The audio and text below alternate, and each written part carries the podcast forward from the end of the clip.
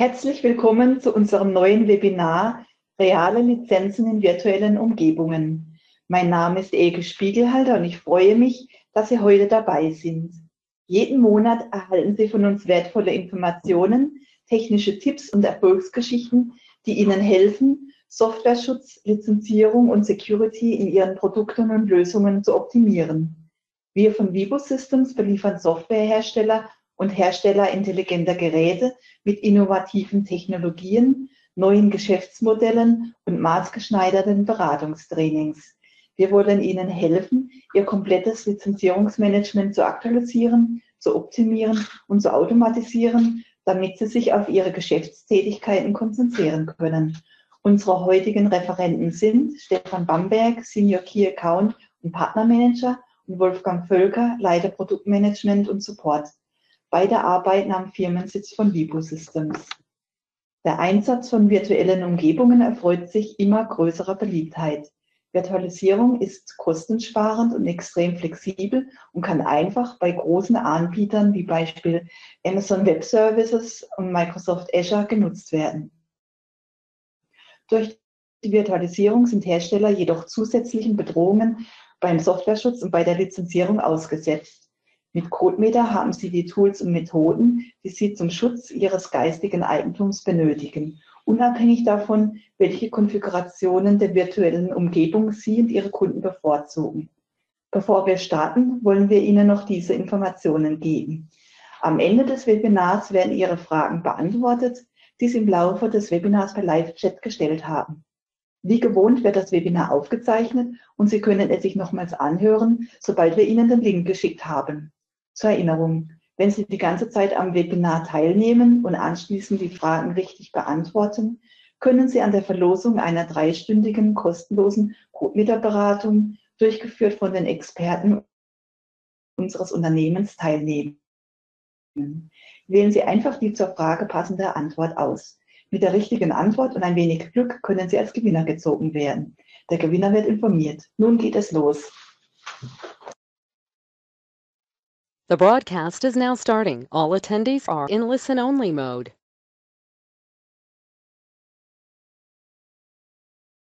Ja, herzlich willkommen. Mein Name ist Stefan Bamberg. Ich bin heute zusammen mit meinem Kollegen Wolfgang Völker bei diesem Webinar. Wir möchten Sie heute mal in die Lizenzen äh, einweihen, die in virtuellen Maschinen verwendet werden. Das ist immer eine Herausforderung, denn virtuelle Maschinen sind ja genau so konzipiert, dass sie alle möglichen Systeme unten drunter äh, imitieren sollen. Und genau das möchte man natürlich bei einem solchen Lizenzmanagement vermeiden. Schauen wir uns mal die verschiedenen Typen von virtuellen Umgebungen an.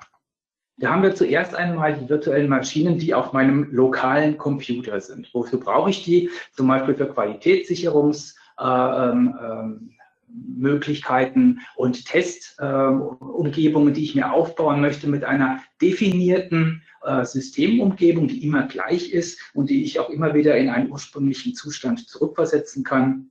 Natürlich auch, um meine Software evaluieren zu können. Das heißt, ich teste äh, meine Software in virtuellen Maschinen, kann verschiedene Stände auch testen und äh, da ist dann auch die darunterliegende Umgebung nicht so wichtig für mich.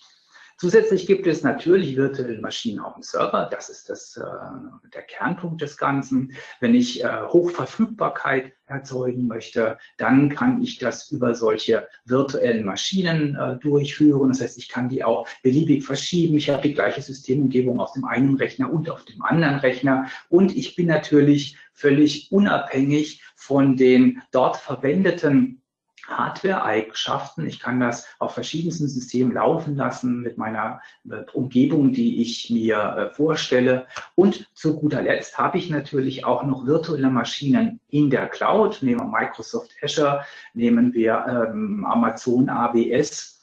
Ähm, das ist natürlich eine tolle Sache, diese Public Clouds bei denen ich sehr kosteneffizient arbeiten kann. Das heißt, ich kann einfach dazu buchen neue Maschinen, ich kann wieder welche zurückbuchen, sodass ich halt gegeben auf deren Anforderungen meiner Kunden, was die Performance und auch die Leistungsfähigkeit meiner Systeme angeht, dass ich hier sehr flexibel unterwegs sein kann. Und das ist auch genau der Punkt, dass ich halt wirklich skalieren kann. Kommt mehr Performance dazu, kann ich unheimlich schnell reagieren und kann neue Maschinen sogar automatisch dazu buchen. Und das sind die großen Vorteile von virtuellen Umgebungen.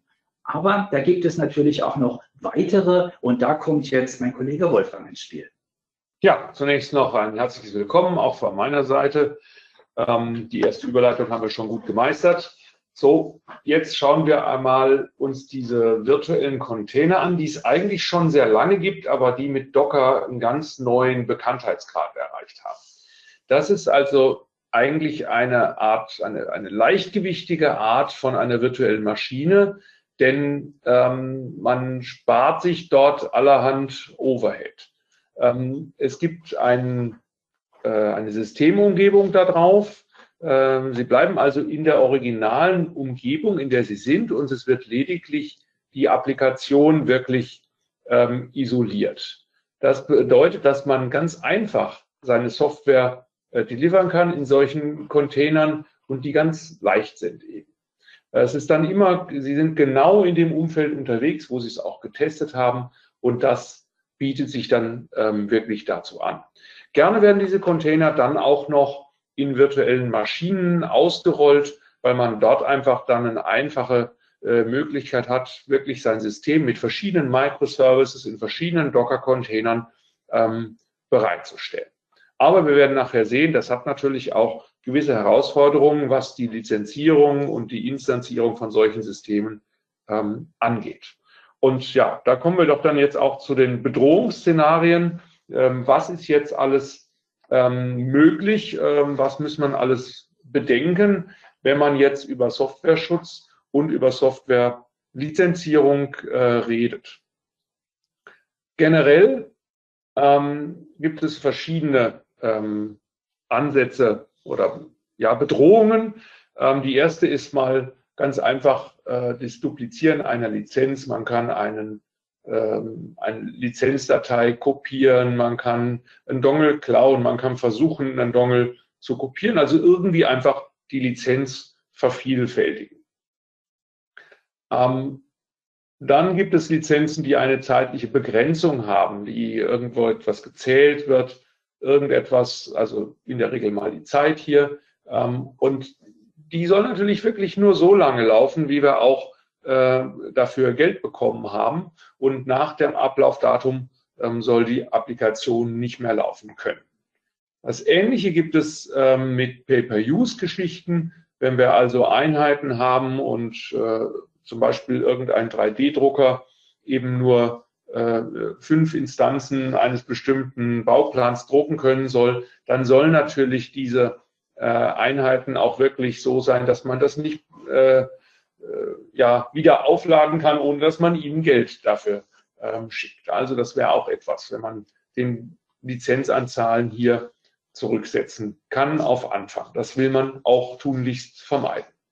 Ja, und ähm, ein ganz naheliegender Fall ist auch die ähm, Übernutzung im insbesondere Netzwerk. Das heißt, man kauft fünf Netzwerklizenzen und hinterher verwendet man bis zu 50 und keiner hat es gemerkt.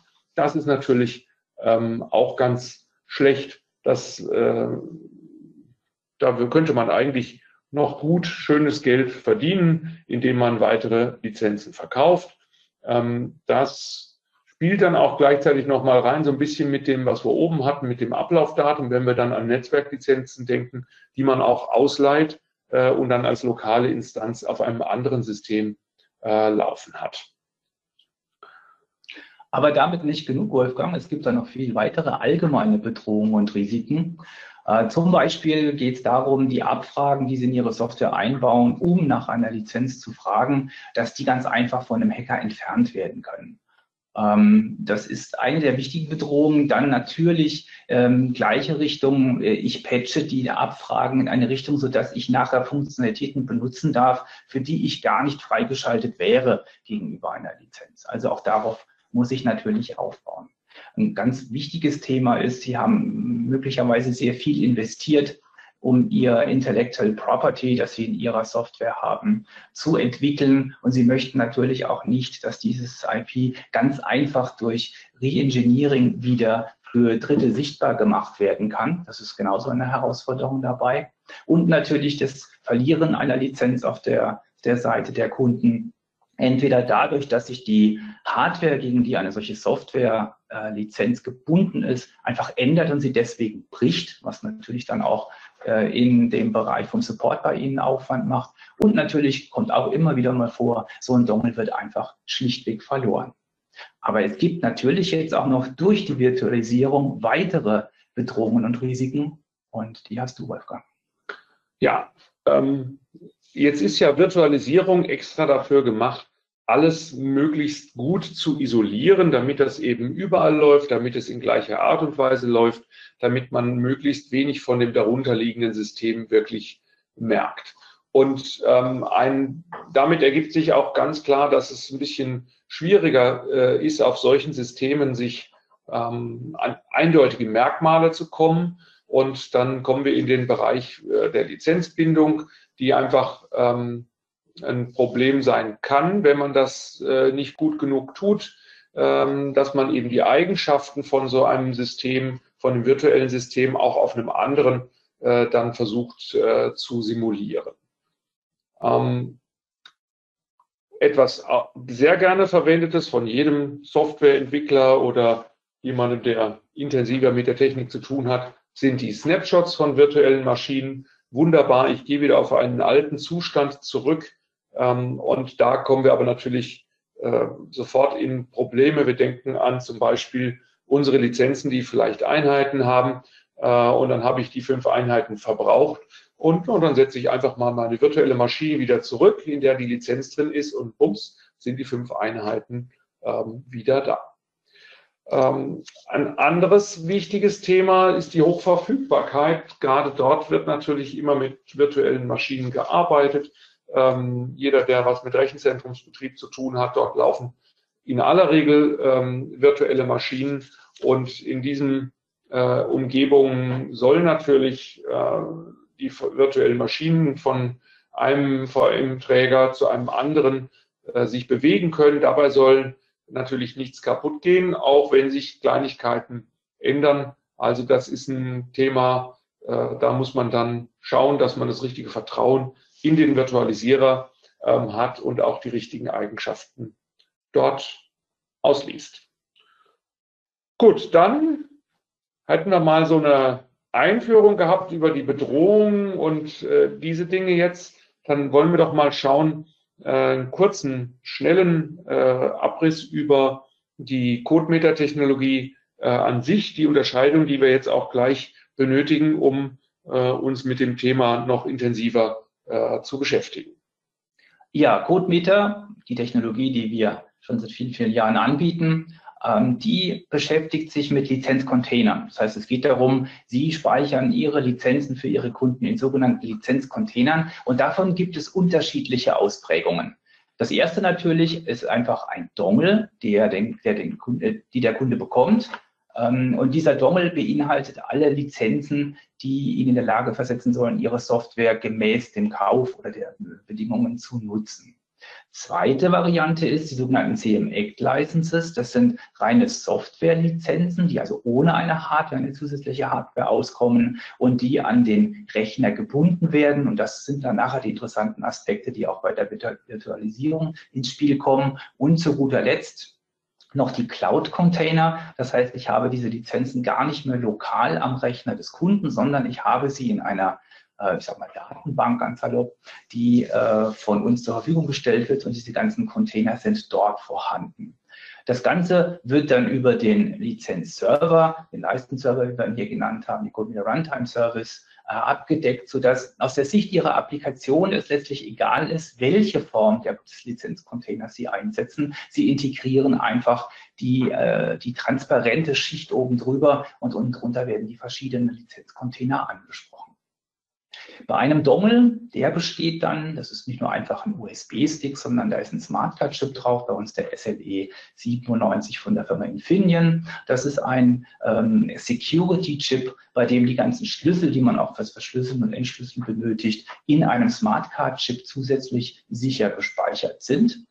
Der Cloud-Container an sich ist eine, eine Service-Dienstleistung, die wir über unser Vivo Operating Service zur Verfügung stellen. Wir hosten ein solches System also und liefern Ihnen die notwendigen Zugänge, um das Ganze zu administrieren und die Lizenzen Ihren Kunden zur Verfügung zu, zu stellen.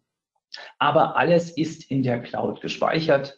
Da gibt es jetzt äh, gar keine Dinge mehr, die lokal unbedingt notwendig wären, was die Lizenz selbst betrifft.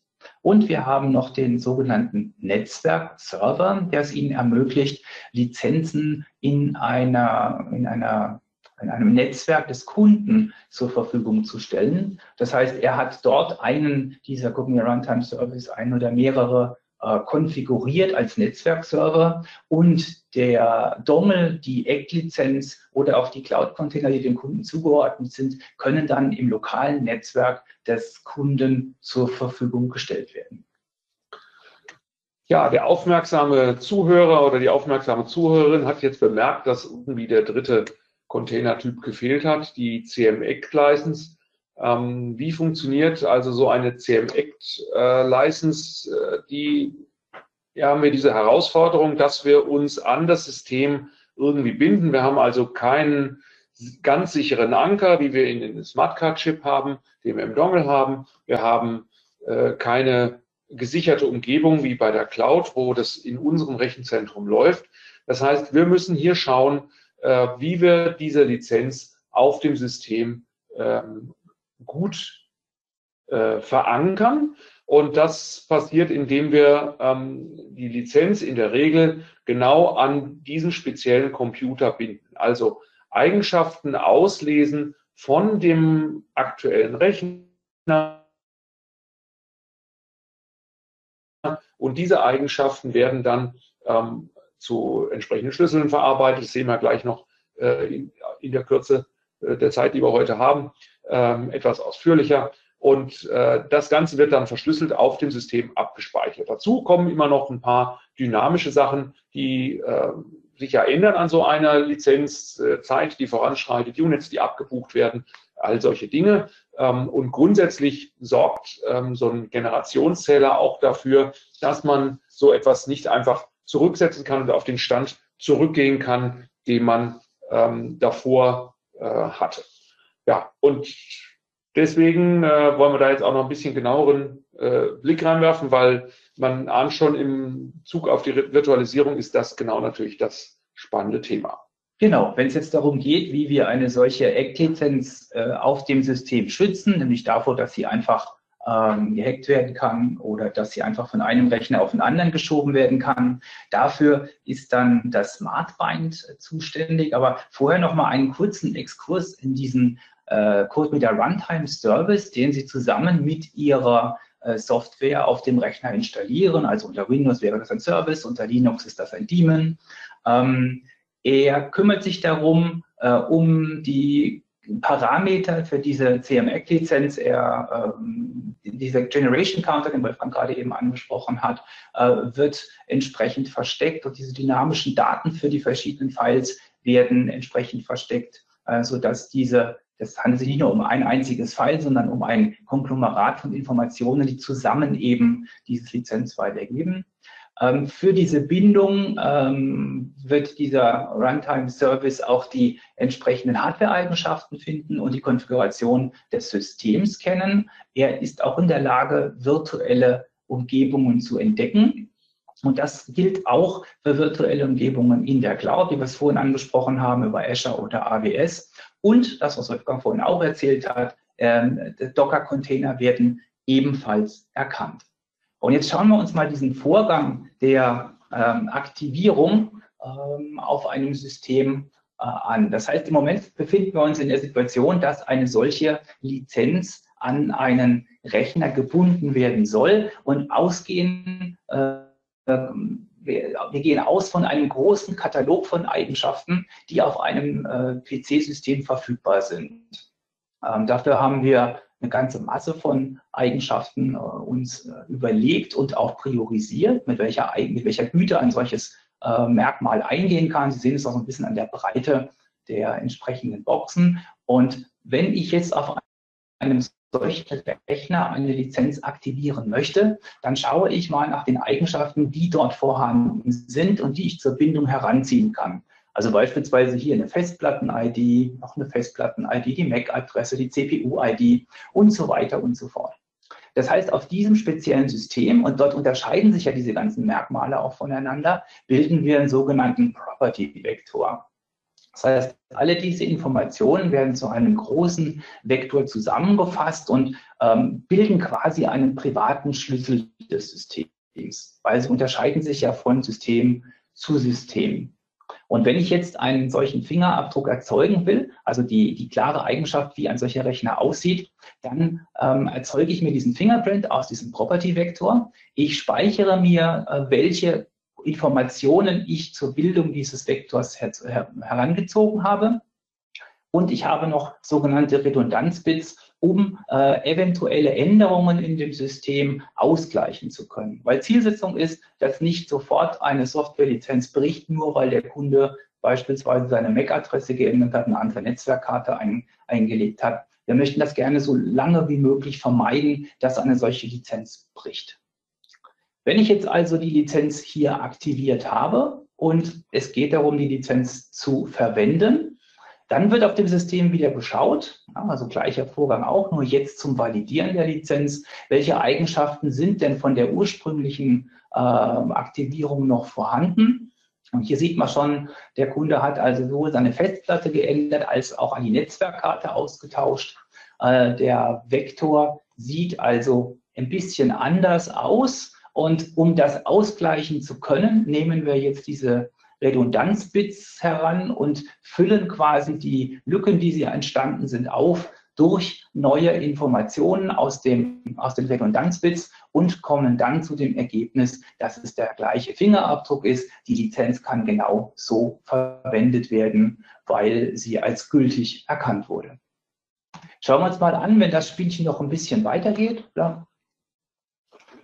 Das heißt, in dem Falle, wenn noch mehr geändert wurde, ja, also beispielsweise sind hier noch die, die CPU-ID ist auch noch geändert worden, die ging auch mit einem relativ hohen Wert in den Vektor mit ein, dann reichen uns die Redundanzbits nicht mehr aus, um das aufzufüllen. Das heißt, aus Sicht der Lizenz ist dieser Rechner nicht mehr der gleiche Rechner wie vorher, obwohl es eigentlich ist, aber es hat sich schon so viel geändert, dass wir es nicht mehr akzeptieren können. Und das resultiert darin, dass diese Lizenz dann auch tatsächlich nicht mehr verwendet werden kann und somit gebrochen ist.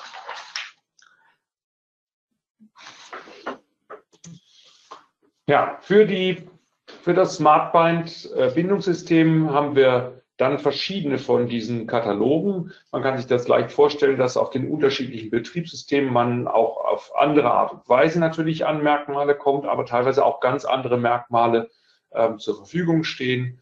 Ähm, Sie wissen wahrscheinlich, alle, dass man äh, Vibu Systems, also CodeMeter, das Copetia System CodeMeter unter verschiedensten Plattformen einsetzen kann. Windows, Linux, Linux ARM, macOS, jetzt neu dann auch macOS auf der ARM-Hardware kommt jetzt neu mit 27 die äh, völlige Unterstützung Ende des Jahres.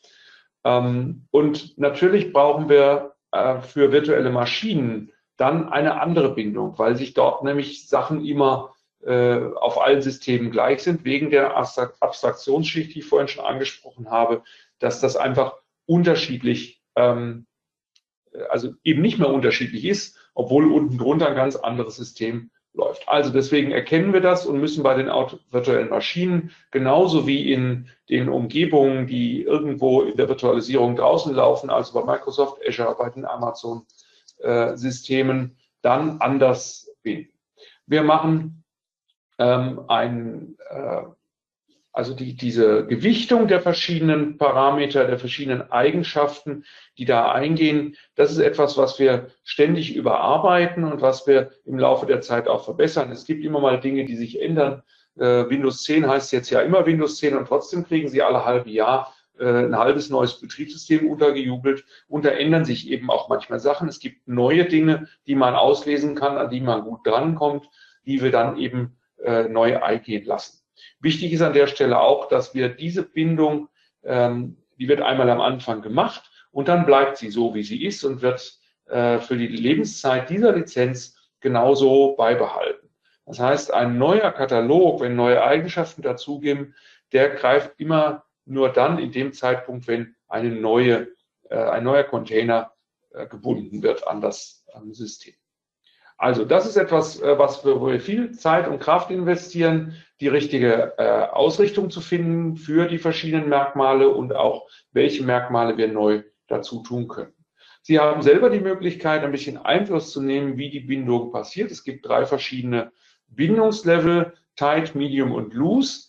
Und äh, die Grundsatzempfehlung ist eigentlich immer, nehmen Sie Medium. Damit sind Sie ähm, auf der sicheren Seite. Damit haben Sie eine sehr gute Bindung. Und wenn sich das System äh, ein bisschen verändert, bleibt alles äh, aktiv und gültig. Aber wenn die Abweichungen zu groß sind, dann bricht es eben. Wenn Sie ähm, ähm, bei Ihren Systemen sicher sein können, dass es nur ganz wenige Änderungen gibt, weil Sie die vielleicht auch selber ausliefern, dann könnten Sie auch auf den äh, Tight-Level gehen oder wenn Sie ähm, eher die Tendenz verfolgen, dass Sie sagen, äh, das System soll auch bei größeren Änderungen noch weiterlaufen, dann gehen Sie eben zu einer relativ leichten Bindung. Dann gibt es also mehr Redundanzbits in der Berechnung, sodass wir mehr ersetzen können. Ja, eben schon gesagt, bei virtuellen Maschinen machen wir das ein bisschen anders. Ähm, dort wird äh, unter anderem auch die Generation ID herangezogen, ein Merkmal, was ähm, eingeführt wurde von und definiert wurde von Microsoft und dann von den Virtualisierungsbetreibern ähm, auch äh, bereitgestellt wird. Und äh, das verhindert eben dieses Zurücksetzen ähm, der Lizenz auf einen älteren Zustand und ermöglicht eben die Erkennung, wenn dort äh, wieder auf einen alten Zustand zurückgegangen wird. Für Azure gibt es ähm, genauso wie für äh, AWS, für Amazon, ähm, ganz spezielle äh, Bindungen. Und zwar haben wir mit beiden Firmen in der Vergangenheit jetzt zusammengearbeitet. Einmal mit Microsoft ähm, schon vor, das ist jetzt schon ein gutes Jahr her, dass das eingeführt wurde. Ähm, dort haben wir also äh, mit den Spezialisten von äh, Microsoft darüber geredet, welche Bindung wir da gut nehmen können, welche Parameter wir verwenden können und haben da eben äh, eine Azure ID bekommen. Die haben wir jetzt nicht extra für uns erfunden, aber wir haben uns eben jetzt abgesichert, dass das auch das alles erfüllt, was wir brauchen, was wir gleich noch äh, ausführlich auch sehen werden. Ähm, genauso haben wir das jetzt äh, gemacht mit Amazon. Äh, bei den AWS-Maschinen haben wir jetzt äh, neu mit der Version 27, die im äh, Dezember rauskommt, dort auch eine spezielle Bindung. Das heißt, das wird jetzt nicht mehr nur erkannt als eine virtuelles Environment, das war auch vorher schon so und hat dementsprechend gebunden. Wir binden jetzt an eine bestimmte Instance-ID, also etwas, was uns Amazon zur Verfügung stellt, so dass wir dann eben dort ein sehr, sehr gutes Merkmal haben und uns gar nicht äh, um die Probleme, die sonst die Virtualisierung äh, mitbringt, kümmern. Ja, und überträgt man das in die Struktur, die ich gerade eben schon mal gezeigt hatte, dann sieht das relativ einfach aus. Bei Microsoft ist es die Azure ID, bei Amazon ist es die Instance ID, die als äh, Katalogeinträge vorhanden sind und genau die werden dann auch je nach System herangezogen und da wird, wird auch der entsprechende Fingerabdruck erzeugt. Jetzt haben wir noch einen kleinen Exkurs in äh, spezielle Softwarelizenzen, die wir anbieten. Also sind zwar auch CMEC-Licenses, aber die haben spezielle Eigenschaften, zum Beispiel die nicht gebundenen ähm, Ecklizenzen. Auf den ersten Blick scheint das ein bisschen paradox zu sein, aber ist es gar nicht, weil ähm, da wir ja in unseren Lizenzcontainern auch Schlüssel speichern, kann man das auch einfach einsetzen, um eine Verschlüsselung der Software herbeizuführen äh, und dabei einfach eine sogenannte Protection-Only-License zu verwenden. Der Name ist ein kleines bisschen irreführend, weil eine Lizenz ist es eigentlich nur aus technischer Natur heraus. Äh, es ist aber nichts, was gebunden werden muss, weil Es ist für alle Kunden gleich und dient nur dazu, die sicher, die Schlüssel sicher zu verwahren, die notwendig sind, um die Software entschlüsseln zu können. Es ist also reiner IP-Schutz an der Stelle. Eine besondere Form von denen wiederum ist die, die sogenannten Trial-Lizenzen. Die können nur einmal eingespielt werden. Wir stellen also sicher, dass eine solche Trial-Lizenz, die für Demo-Versionen gedacht ist, äh, bis zu 90 Tagen, dass diese einmal auf einem Rechner eingespielt werden kann, aber die wird auch nicht an spezielle Eigenschaften des Rechners gebunden. Das ist mehr für, für Messen gedacht, wo ich mal 1000, 2000 DVDs presse, äh, auch, auch heute noch. Äh, und dann, weil. Dann, wer geht schon noch auf eine Messe? Wer geht schon auf eine Messe? Das ist noch ein ganz anderes Thema, genau. Und diese Trial-Lizenzen werden dann einfach auf die DVDs mit aufgebracht und das sind dann auch immer entsprechend die gleichen. Zusätzlich gibt es noch die Möglichkeit, die Bindung, die wir gerade eben mit SmartBind automatisch äh, herbeigeführt haben, dass Sie die aber auch selbstständig machen können. Das heißt, wir stellen Ihnen eine sogenannte Binding Extension zur Verfügung, mit der Sie das Bindungsmerkmal selbst programmieren. Das äh, wird gerne benutzt, wenn ich ähm, eine Software habe, die mit Hardware zusammenarbeitet, mit, mit, mit Devices, Messgeräten und äh, ich dann einfach sage, okay, diese Software soll nur mit der Seriennummer dieses Messgeräts zusammenarbeiten, dann kann ich einfach eine solche Binding Extension programmieren, die genau das aus einem Gerät ausliest und vergleicht gegen den Inhalt einer Lizenz. Das waren jetzt die besonderen äh, CMEC-Lizenzen. Jetzt gehen wir aber auch nochmal auf den Punkt zurück, dass es ja auch Netzwerklizenzen gibt und wie diese Netzwerklizenzen arbeiten. Das kannst du erzählen, Wolfgang. Ja, einen kleinen Überblick wollen wir darüber gehen, weil das vielleicht auch gleich oder weil das sicher auch bei den Lösungen für die virtuellen Systeme dann eine Rolle spielt. Also wir haben irgendeinen äh, Container-Type, ähm, sei es der Dongle, die CMX-License oder der CM Cloud-Container. Und ähm, den wollen wir jetzt irgendeinem Client als Netzwerklizenz zur Verfügung stellen. Ähm, dazu benötigen wir auf dem Netzwerk-Lizenzserver ähm, unsere Software, also unseren CodeMeter-Dienst, der dort läuft. Und ähm, auf dem Client entsprechend benötigen wir auch äh, eine Instanz von dem CodeMeter Lizenzserver.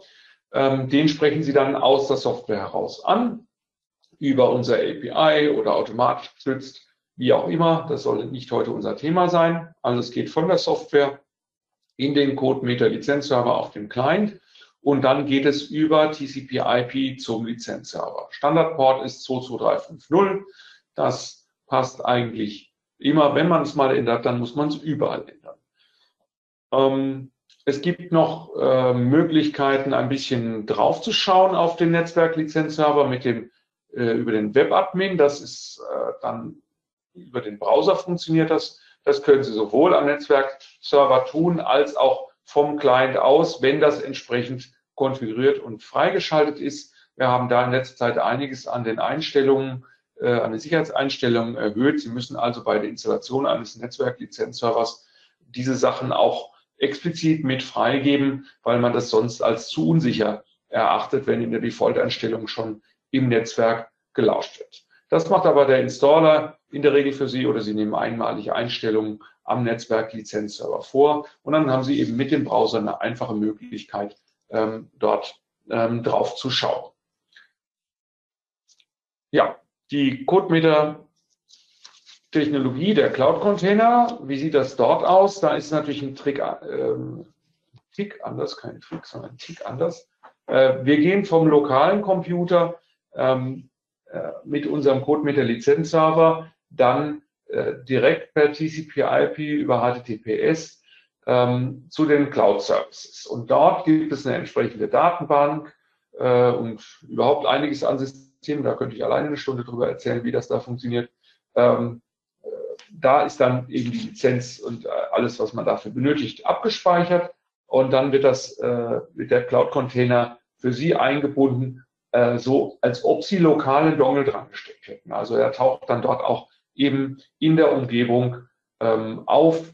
Ähm, das ist also ja analog zu einem Dongle halt, nur dass Sie eine Internetverbindung benötigen. Und dementsprechend können Sie das dann auch äh, Cloud-Container äh, noch weiter im Netzwerk bereitstellen. Sie können das von mehreren Computern parallel machen. Ähm, das ist also eine äh, sehr gelungene Erweiterung, wie ich finde, äh, unsere Portfolios mit diesen Cloud-Containern zu arbeiten. Einzige Voraussetzung ist, Sie benötigen eben eine stabile Internetverbindung. Aber da jetzt ja kaum noch jemand mit dem Zug fährt, sollte das ja üblicherweise kein Problem mehr sein. Ja, dann kommen wir zurück jetzt äh, zu, den, äh, zu den virtuellen Umgebungen. So heißt ja auch heute unser Titel. Also wie sieht es aus mit den Lizenzen in virtuellen Umgebungen? Und jetzt werfen wir doch mal ganz konkret äh, einen Blick äh, als erstes vielleicht mal ähm, auf Azure.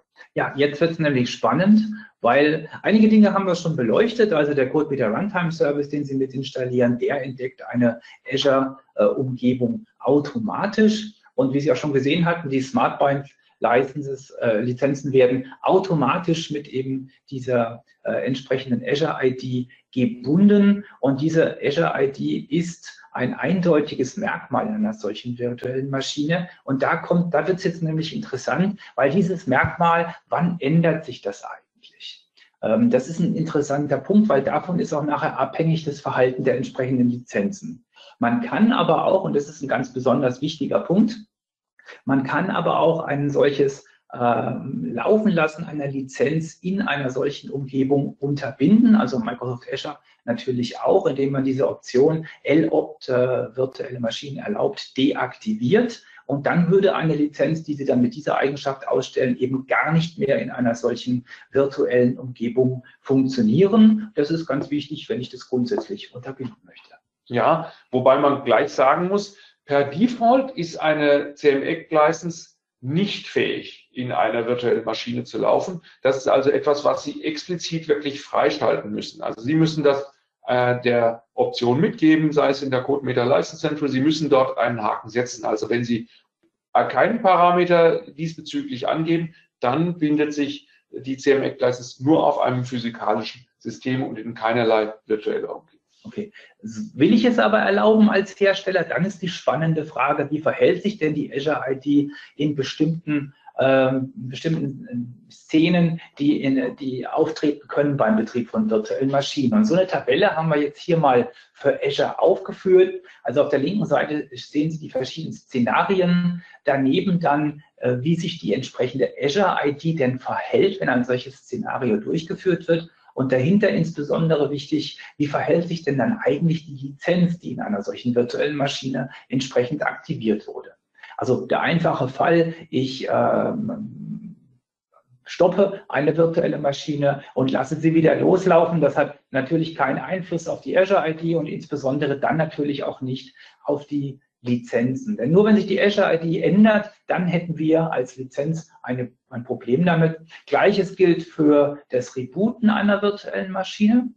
Auch da gibt es weder einen Einfluss auf die Azure ID noch auf die Lizenzen. Und auch wenn ich den Host-Rechner reboote, auf dem die virtuelle Maschine läuft, dann gibt es keinen Einfluss auf beides. Jetzt gibt es noch viele interessantere Szenarien. Ich wusste gar nicht, dass es so viele gibt, Wolfgang. Aber vielleicht kannst du noch mal so ein bisschen erzählen, was diese Szenarien eigentlich sind. Ja, das ist also, wenn ich das System in so einem Rechenzentrum betreibe, soll man als Anwender, also derjenige, der das System dort betreibt, ähm, hat das Ding ja einfach zur Verfügung. Die Maschine läuft. Aber im Rechenzentrumsbetrieb hinten dran passieren natürlich auch andere Dinge, nämlich irgendwo wird detektiert, dass ein RAM-Riegel auf irgendeiner Hardware nicht mehr in Ordnung ist. Vielleicht äh, fällt auch eine CPU aus, irgendetwas. Und äh, dann greifen eben Mechanismen im Rechenzentrum, die dafür sorgen, dass die virtuellen Maschinen, die derzeit auf diesem Host laufen, auch woanders hin automatisch umgezogen werden.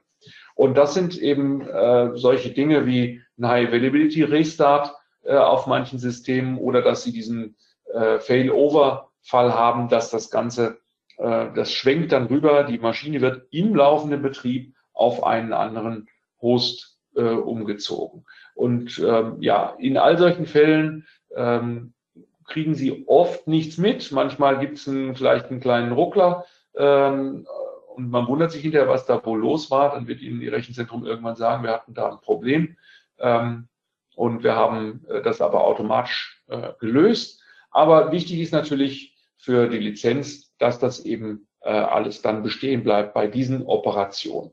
Und ähm, ich will noch ein kleines äh, Detail ausplaudern. Ähm, Stefan, du hast vorhin gesagt, oben mit, äh, da steht Pause and Resume auf der englischen Folie hier. Äh, wenn ich eine, das stoppe, eine VM und dann wieder starte ähm, oder weiterlaufen lasse, hast du gesagt. Das ist äh, tatsächlich ein Unterschied, der zurzeit leider auch ähm, sehr wichtig ist äh, bei Azure, ähm, weil wir dort nämlich ähm, das Problem haben, dass äh, das anders behandelt wird, ob ich eine virtuelle Maschine herunterfahre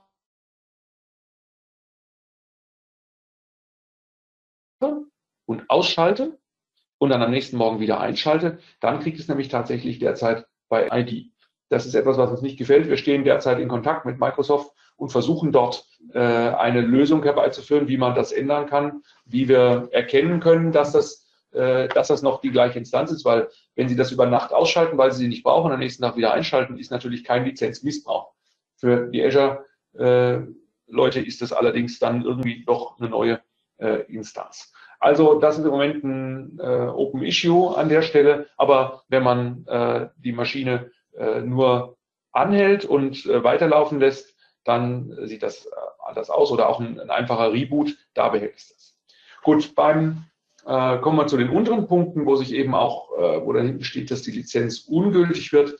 Ähm, das sind dann die Punkte, wenn Sie versuchen, äh, was ja durchaus ein äh, gängiges Szenario ist, dass Sie eine Maschine äh, schlussendlich klonen. Das heißt, dass Sie äh, hier die hingehen und eine zweite aus der ersten Instanz erzeugen. Sie haben also alles prima eingerichtet, so wie Sie es haben wollen. Jetzt brauchen Sie davon eine zweite Instanz, wollen etwas dazu tun. Sie kreieren sich vielleicht eine Vorlage, ähm, egal welche Methode Sie nehmen. Äh, die Lizenz sollte äh, bitte erst hinterher eingespielt werden, beziehungsweise in dem geklonten System ist die Lizenz dann einfach sofort unglücklich. Das ist das Entscheidende.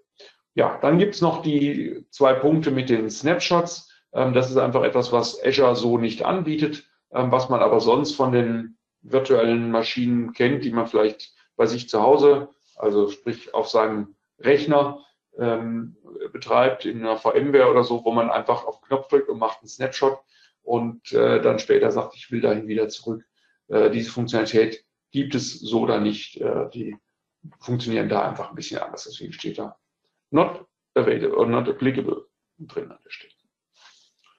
Gut, das gucken wir uns natürlich jetzt auch mal für AWS an. Äh, gleiche Vorgehensweise, nur hier ist es halt die AWS Instance ID, äh, die von Interesse ist. Und auch hier kann man, wie gesagt, das ist ein generelles Feature auch, die das Laufen lassen einer, einer Lizenz in einer virtuellen Maschine und der Azure-Umgebung auch ausschalten, beziehungsweise erst gar nicht einschalten, wie du vorhin schon richtig gesagt hast.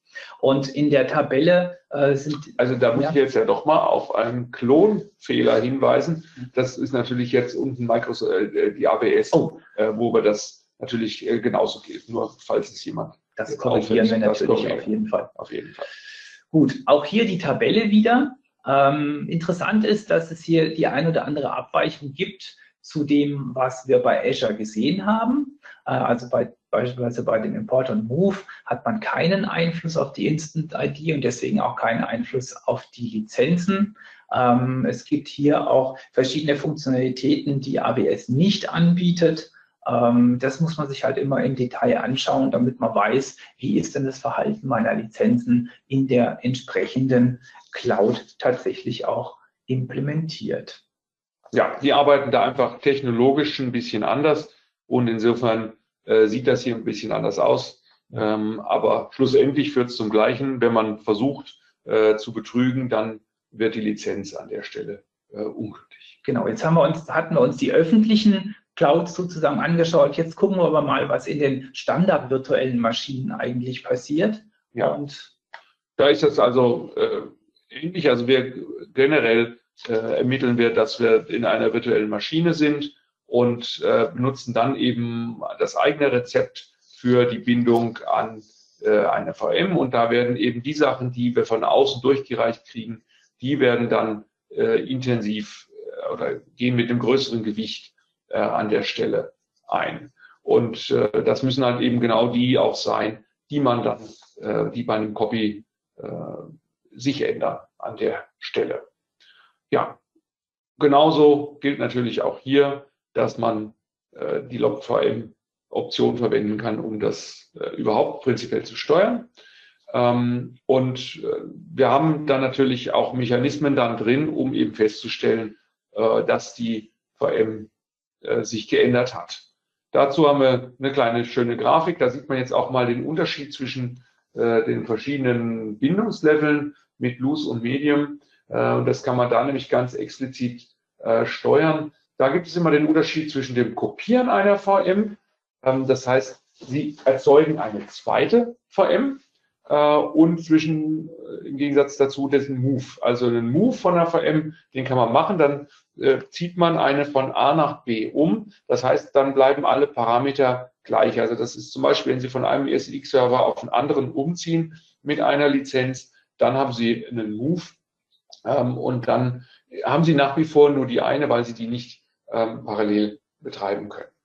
Und ähm, ja, dann ist eben die, äh, wenn man das, äh, genau, nein, genau, ja, sind wir hier, den Faden verloren da oben, äh, auf der gleichen Maschine, also wenn wir hier das auf der gleichen Maschine machen, dann haben wir eben, erkennen wir schon auch das Move, ähm, aber wir sind auf der gleichen Maschine, genau, und dann bleiben alle Host-Parameter gleich. Das heißt, ein Copy, da bricht alles, ähm, Type sowieso, und bei einem äh, Move von der VM auf der gleichen Maschine äh, bleibt es erhalten. Im Gegensatz dazu auf einer anderen Maschine, wenn ich also äh, auf eine andere Maschine gehe, dann bricht äh, das mit Medium und äh, Loose bleibt aber erhalten. Also wenn Sie das ermöglichen wollen, dass Maschine umziehen darf von einem Virtualisierungshost äh, zu einem anderen, dann müssen Sie runterdrehen auf die Loose-Bindung an der Stelle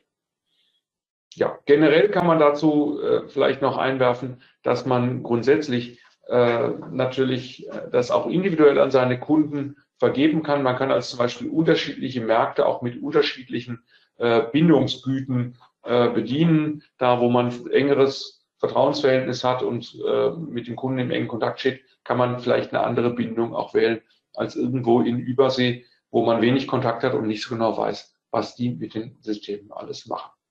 So, aber äh, wir wollen hier noch einen Fokus werfen auf die Generation ID, ähm, die jetzt also speziell bei einer normalen virtuellen Maschine ähm, hier dann eben eingeht. Ähm, genau, das sind im Prinzip wieder die gleichen Szenarien, die wir vorhin auch bei den Azure und beim AWS gesehen haben.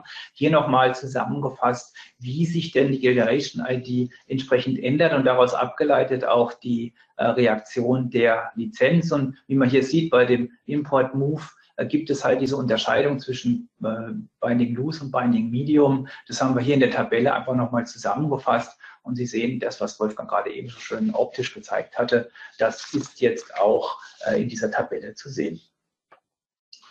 So, jetzt schauen wir uns nochmal an, wenn die lizenzierte Software in einer virtuellen Maschine läuft, aber die Lizenz in einem Netzwerk äh, Lizenzserver gespeichert ist. Das hat man ganz am Anfang schon mal. Wir können ja solche Lizenzen in einem Netzwerk zur Verfügung stellen und dabei die verschiedenen Containertypen als Lizenzcontainer einsetzen. Also entweder die CMEC-Lizenz ist an den Netzwerkserver gebunden, äh, wie wir es vorhin erzählt hatten. Der Dongle ist an den Server äh, angeschlossen und damit verfügbar. Oder die Lizenzen können über die, über die Cloud-Container abgerufen werden von einem solchen Netzwerkserver und weiter verteilt werden. Dazu kommt dann der ganz normale Mechanismus, Netzwerkmechanismus zum Tragen, den wir vorhin schon erklärt hatten in dieser schönen Übersicht, dass nämlich überall der, der Runtime-Service läuft und hier die Kommunikation stattfindet zwischen den einzelnen der Runtime-Service, den, der als Lizenzserver konfiguriert wurde und den, die es als Clients im Prinzip benutzen. Und äh, da gibt es natürlich den Fall, dass der äh, Netzwerk-Lizenzserver auf dem gleichen System laufen kann, also auf dem Host-System, auf dem dann die virtuelle Maschine als Gastsystem auch entsprechend eingerichtet ist. Und das sieht man jetzt in dieser Abbildung hier. Ja, sieht man hier nochmal in der Grafik. Und das ist tatsächlich ein, eigentlich immer das beste Szenario, wenn man damit äh, umgeht, dass man alle Probleme, die man potenziell haben kann in virtuellen Maschinen umgeht, indem man nämlich die Bindung nach wie vor an einer physikalischen Maschine macht. Also wenn wir hier den Code mit dem Lizenzserver auf dem Host betreiben, ist das ganz wunderbar. Dann haben wir eine richtige physikalische Bindung für eine CMEC-License. Wir sind auch dauerhaft da und verfügbar an der Stelle und ich lasse die Software in der virtuellen Maschine laufen. Und ähm, da kommen wir jetzt noch zu dem anderen Spezialthema, nämlich zum Verwenden von CMEC-License in Docker-Containern. Auch hier gilt, dass wir in der Lage sind, Docker ähm, zu erkennen. Nicht nur Docker, sondern generell auch äh, alle äh, Containersysteme. Docker ist nur der prominente Vertreter dazu. Deswegen verwenden wir das jetzt hier als äh, Platzhalter. Standardmäßig sind die nicht erlaubt. Also CMEC-License können Sie in einem Docker-Container normalerweise nicht aktivieren. Ähm, es gibt Ausnahmen, die wir äh, eingebaut haben an der Stelle, wenn wir so eine Protection ohne Lizenz haben, wo wir also vorhin ja schon festgestellt haben, die hat überhaupt nichts mit Lizenzierung zu tun, sondern dient nur als Basis für den Softwareschutz, eigentlich mittlerweile abgelöst auch durch äh, die IP-Protection die wir direkt mit dem AX Protector machen können. Aber auch hierfür gibt es nach wie vor Einsatzfälle. Ähm, ja, in so einem Fall stört es auch nicht, wenn Sie das oft haben, wenn Sie die Lizenz oft haben. Deswegen ist das eine erlaubte Ausnahme. Und wenn Sie das anders machen wollen, wenn Sie also explizit in solchen Containersystemen wie Docker das machen wollen, dann können Sie ein entsprechendes Flag setzen und dann geht auch eine CMEC-License äh, in einem Containersystem wie Docker zu aktivieren. Ähm, empfohlen wird äh, die Verwendung äh, des Netzwerkzugriffes äh, aus dem Docker-Container äh, auf äh, ja, einen Lizenzserver. Das ist, kann jetzt hier wieder, wie angedeutet, ähm, auf dem gleichen, äh, auf dem Host sein. Das könnte natürlich auch irgendwo anders sein. Meistens will man das aber nah beieinander haben. Das heißt, man hat im Docker-Container seine Software seinen kleinen Dienst, was auch immer man da hat. Man betreibt dort einen äh, CodeMeter Lizenzserver. Der ist, das klingt immer so groß, der CodeMeter Lizenzserver, aber der ist sehr leichtgewichtig. Also das äh, stört Sie nicht äh, besonders in Performance oder auch in, in, Ansprüchen, was die Ausstattung eines solchen Containers äh, braucht. Ja, und äh, dann haben wir das eigentlich identisch zu sonstigen virtuellen Maschinen. Dann gibt es da gar keinen großen Unterschied. Und ähm,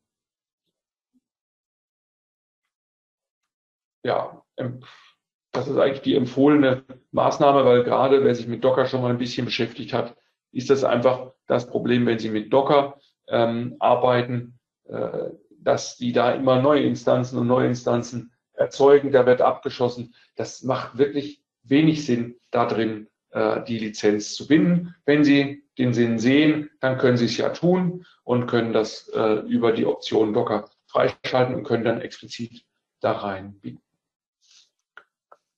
Ja, und dann nochmal der Vergleich. Es hat sich jetzt nur geändert, dass da Virtual Machine statt Docker steht. Ähm, gleich. Ähm, ah ja, genau. Der Dongle, jetzt geht es um den Dongle, wie man das machen kann. Ähm, da ist es genauso, den kriegen Sie am Host gut reingesteckt. Ähm, Sie können ihn natürlich durchbinden in die, in die äh, Maschine, aber äh, also in, in die virtuelle Maschine durchleiten. Aber die Ver Erfahrung aus der Vergangenheit hat gezeigt, dass es immer wieder äh, problematisch wird und wir da wirklich empfehlen, besser den Lizenzserver zu nehmen. Sonst wir haben das alle schon gehabt. Dann gibt es ein neues Update vom VMware unten drunter und plötzlich funktioniert das Durchreichen über USB dann doch nicht mehr wie vorher und man hat ein äh, Problem. Ja, das wird auf dieser Grafik nochmal gezeigt, aber wie gesagt, davon würde ich persönlich ähm, abraten, das durchreichen. Wenn es tut, tut, sagen wir im Support immer. Wenn es nicht tut, dann machen Sie was anderes. Ja. Genau, da habe ich eigentlich schon, bin ich genügend zu genügend von abgeraten, die Bereiche an der Stelle. Da kommt dann doch meine Tätigkeit als Mensch noch ein bisschen ähm, durch. Ja, abschließend äh, zu dem Bereich kommt jetzt noch der Cloud-Container. Das ist natürlich völlig unkritisch, weil Sie da immer äh, den sicheren Ankerpunkt auf dem Cloud-Server ähm, haben und Sie dann eben von verschiedenen virtuellen Maschinen, von verschiedenen Docker-Containern, was auch immer, ähm, zugreifen können. Das können Sie beliebig machen. Ähm, die taucht Ihnen dann immer lokal auf, äh, die Lizenz. Das sieht also so aus, als ob sie in der virtuellen Maschine direkt drinsteckt. Der Trick ist aber, dass die ganze Zählung, äh, also dass sie die Lizenzbedingungen einhalten, eben in der Cloud selber passiert, weshalb das überhaupt kein Problem darstellt. Gut, vorhin haben wir ja die ganzen Herausforderungen und äh, Risiken beleuchtet, die auftauchen können, sowohl allgemeiner Natur als auch besonders in virtuellen Maschinen.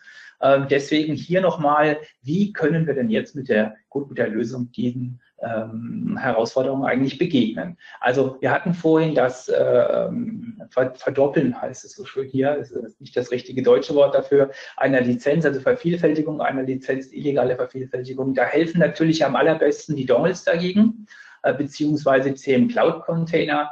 Die sind jetzt, da sind die Lizenzen in einem solchen Container, der äh, nicht angegriffen werden kann, gespeichert. Bei den Ecklizenzen, haben wir vorhin darüber gesprochen, die sind ähm, auf äh, sehr raffinierte Art und Weise an die Hardware eines äh, Rechners gebunden und äh, aber auch so flexibel, dass nicht gleich alles zusammenbricht, wenn sich etwas an der Hardware ändert. Und ähm, die Softwarelizenzen in virtuellen Maschinen, da haben wir jetzt, wie gesagt, die Mixtur aus der Hardware und diesen virtuellen Properties, der Generation ID, die Instance ID, äh, die dann eben auch hinweisen, dass wir in virtuellen Maschinen äh, unterwegs sind und dass wir auch Änderungen dieser, eines Status einer virtuellen Maschine genau erkennen können. Dann hatten wir das Benutzen einer Lizenz, obwohl sie eigentlich schon abgelaufen ist, das können wir mit einer simulierten Uhr, die unabhängig von dem System läuft, in unseren CM-Containern ähm, sicherstellen. Das wäre jetzt auch nochmal eine halbe Stunde Zeit, um das genau zu erklären, wie wir das gemacht haben. Ähm, wir haben natürlich auch die, diese Technologie in den Dongles und den Cloud-Containern ebenfalls realisiert. Und für Leute, die es ganz besonders genau wollen, gibt es natürlich auch Dongles mit einer eingebauten Uhr batteriegepuffert. CMEC-Lizenzen. Äh, hier haben wir in den virtuellen Maschinen insbesondere einen Schutz auch gegen das Rücksetzen des Containers eingebaut. Und Rücksetzen heißt dann auch Urrücksetzen und auch das Rücksetzen von, von Nutzungseinheiten. Das ist ja genauso kritisch an dieser Stelle. Genau, da sind wir auch schon bei den Nutzungseinheiten mit dem, äh, wie sieht das da aus? Das ist äh, ähnlich zur Ablaufzeit, aber natürlich noch kritischer, weil das immer mal runtergezählt wird. Hier gilt auch für Dongle und Cloud Container überhaupt kein Problem, ist in der sicheren Stelle aufgehoben. Äh, bei CMX License äh, schützen wir gegen den, das Zurücksetzen äh, der virtuellen Maschine ähm, und äh, erkennen das eben so, dass es also auch vermieden werden soll. Ähm, aber äh, wenn Sie mich nach dem Sicherheitslevel fragen würden, dann würden wir natürlich zu Dongle oder Cloud für äh, teure zählbare Lizenzen äh, plädieren. Die Übernutzung von Netzwerklizenzen, nun da schützen wir uns äh, in unseren, mit unserer eigenen Technologie, indem wir den Code mit der Lizenzserver natürlich auch gehärtet haben und geschützt haben gegen äh, Angriffe und ähm, ja, das dann eben äh, erkennen würden und äh, nicht zulassen würden. Sie können in äh, Dongles auch die Lizenzen ähm, auslagern, ausleihen äh, auf sichere Art und Weise. Das können Sie auch für äh, andere Containertypen tun. Ähm, aber da gibt es eigentlich, äh, ja, ist die sichere Lizenzanzahl drin, äh, ist überhaupt eigentlich kein Thema im Bereich von CMEC-Licenses auch hier gilt nach wie vor, das ist einfach das Rücksetzen der Container. Dagegen sind wir ähm, hier geschützt. Gut, der andere Punkt war ja noch äh, das Schützen der Applikation selbst, die auf die Lizenzen zugreift. Ähm, da empfehlen wir natürlich immer die Nutzung unserer Protection Suite, die es Ihnen erlaubt, Ihre Software in einen verschlüsselten Zustand zu überführen, sodass sowohl der Verlust von IP, also Ihren Intellectual Property, nicht mehr möglich ist, aber auch ein, äh, ein Hacking der Software, indem ich eben die Lizenzabfragen einfach mal rauspatche und gegen einen Return True ersetze. Ähm, davor kann ich mich schützen, indem ich die Protection Suite nehme. Der letzte Fall war dann noch, ich verliere die Lizenz auf der, auf der Kundenseite. Bei den CM-Dongles wird es, äh, außer wenn der Hund ihn wieder frisst, was wir offensichtlich ja schon mal hatten, ähm, sichergestellt durch eine äh, hohe Mean Time Between Failures sodass der Dongle eine sehr lange äh, Lebensdauer hat länger als der meiste PDC, der darunter verwendet wird. Die CMEC-Lizenzen, äh, auch in virtuellen Maschinen, da haben wir vorhin das SmartBind ähm, erklärt, wie wir den Toleranzlevel stellen können, um dagegen Änderungen in der Hardware äh, gefeit zu sein. Und die Cloud-Container sind natürlich sicher durch unsere Viva Operating Services bereitgestellt. Und Emergency Licenses, das wäre etwas für den Kunden, der äh, seinen Endkunden sicherstellen will, dass der Kunde mal schnell eine, eine Lizenz bekommen kann im Umfang dessen, was er gekauft hat, dann aber vielleicht zeitlich begrenzt. Das hat man ja immer wieder gerne, dass Industriekunden ja auch dann solche Notfallslizenzen haben möchten, um arbeitsfähig zu bleiben. Und in dieser Zeit, man kann diese Lizenzen auf 30, 60 Tage begrenzen, kann der Kunde sich dann wieder um die richtigen Lizenzen kümmern, äh, was auch immer da im Hintergrund passiert ist. Und eine Reaktivierung von Lizenzen ist natürlich durch die Leistenzentren auch möglich. Das heißt, Sie können Ihrem Kunden nochmal die Möglichkeit geben, die gleichen, den gleichen Umfang des Tickets, was er bekommen hat mit seinen Lizenzen, doch nochmal aktivieren zu dürfen. Und Sie behalten aber in der Leistenzentren den Überblick, wie oft das dann auch passiert ist.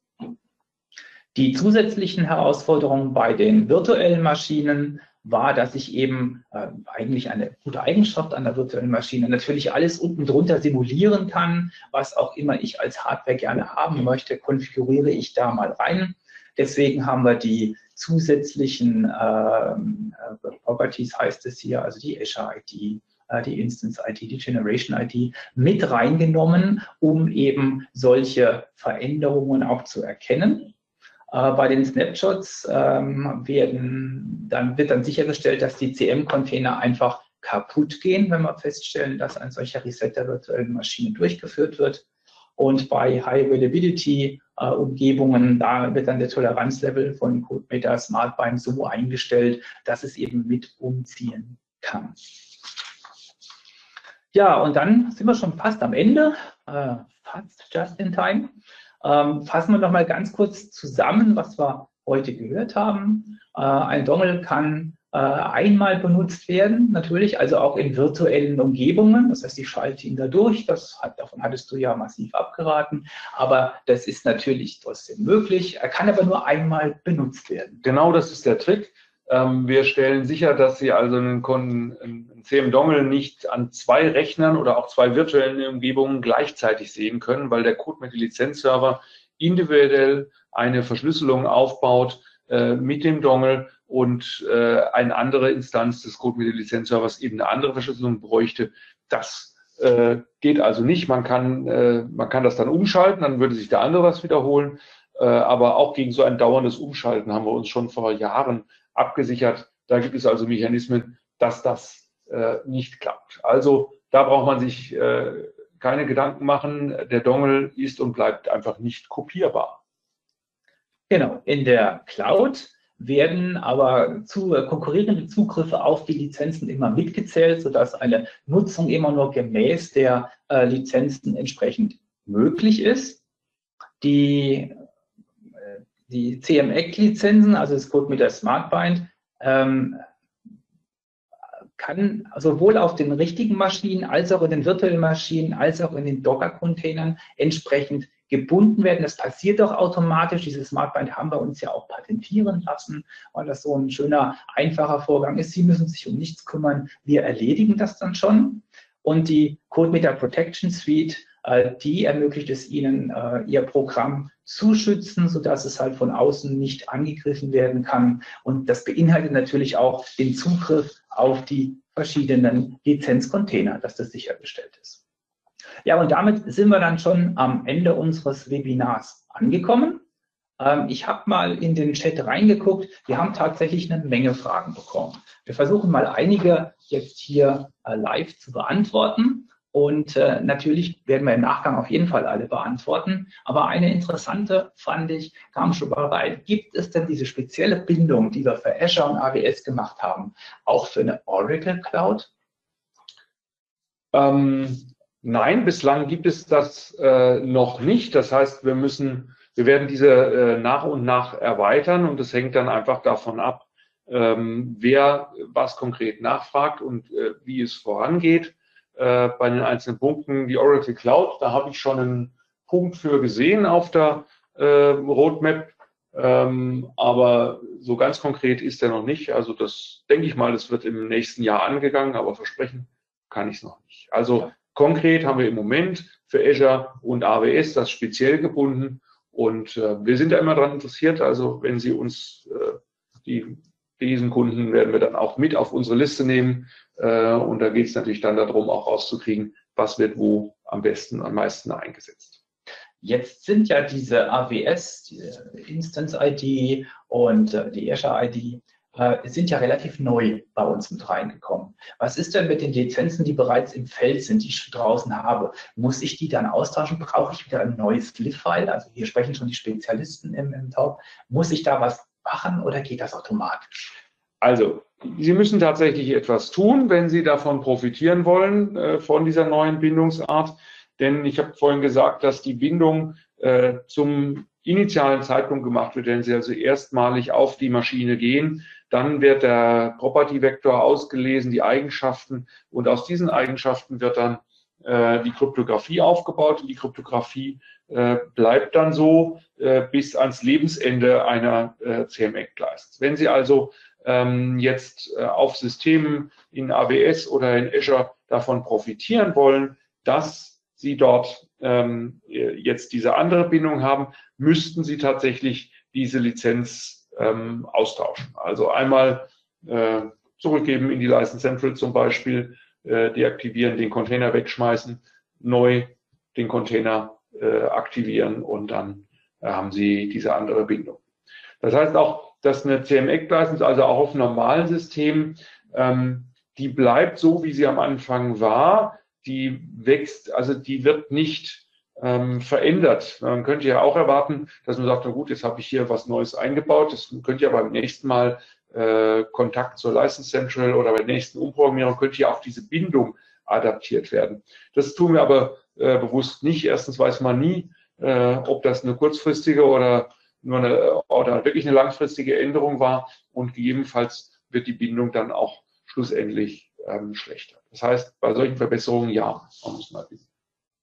Okay, und eine letzte Frage können wir noch mit reinschieben. Du hast ja jetzt von dieser direkten Verwendung eines Dongles beim Durchreichen abgeraten. Ja, hast du natürlich ein bisschen Unruhe ausgelöst in der Community, weil es gibt natürlich viele Kunden, die benutzen einen Dongle-Server, um die, äh, um diese Lizenzen bereitzustellen. Aber das ist ja ein bisschen was anderes. Das ist ein bisschen was anderes tatsächlich. Ähm, ein Dongle-Server, also wir arbeiten da, also mit einem Hersteller, mit SEH, arbeiten wir konkret zusammen. Die haben unsere Dongles im Test und wir haben auch äh, Geräte hier, mit denen wir äh, intern auch arbeiten und regelmäßig äh, das prüfen, die Funktionalität. Da funktioniert es anders. Da wird ähm, die Hardware durchgereicht über Netzwerkverbindung in das System. Das heißt, ähm, es gibt äh, in der äh, in dem Betriebssystem, also in dem Windows, in dem Linux, was Sie dort betreiben, äh, wird quasi ein USB-Port eingehängt. Dieser simulierte USB-Port mit dem SEH-Treiber, also mit dem Treiber von dem Dongle-Server. Und diese USB-Verbindung, die funktioniert ja dann. Dafür sorgt ja ähm, auch der Hersteller, das ist also kein physikalisches Durchreichen von dem USB unten unterm Tisch oder hinten im Rack äh, bis in die virtuelle Maschine, ähm, sondern das wird eben umgesetzt über ähm, die IP, äh, über, ja, über IP-Verbindung. Das ist eine sehr zuverlässige äh, Art und Weise, äh, Container, also Dongles, äh, in eine virtuelle Maschine hineinzuklicken. Und das ist auch eigentlich sehr praktisch. Sie können die in unterschiedlichen Größen kaufen, wie viel USB-Sticks äh, da rangehen und wie viel Dongles dementsprechend und können aber auch einen so einen Dongle-Server verwenden, um die äh, verschiedene VMs äh, zu bedienen. Also gerade im, im ich sage jetzt mal Heimrechenzentrumsbetrieb ähm, ist das eine sehr äh, gute Lösung. Und das funktioniert, da sehen wir diese Instabilitäten überhaupt nicht, zumal eben äh, SEH das auch explizit mit unseren Sachen äh, gegentestet und also auch dafür neue Betriebssysteme etc. Ähm, das bereitstellt. Aber auch von den anderen, also es gibt ja auch noch andere Anbieter von früher, wir haben da früher noch mehr Geräte, regelmäßig im Test gehabt. Da gibt es eigentlich äh, keine Probleme. Gut, also es kommen noch mehr Fragen rein. Ähm, die würden wir im Nachgang zu dem Webinar beantworten. Ich sage jetzt erstmal vielen herzlichen Dank, dass Sie Ihre Zeit für uns spendiert haben. Ähm, ich würde mich freuen, wenn Sie auch im nächsten Jahr wieder bei unserer Webinarserie dabei sind. Ich sage auf Wiedersehen, auf Wiederhören und bleiben Sie gesund. Ja, gleiches von mir. Machen Sie es gut.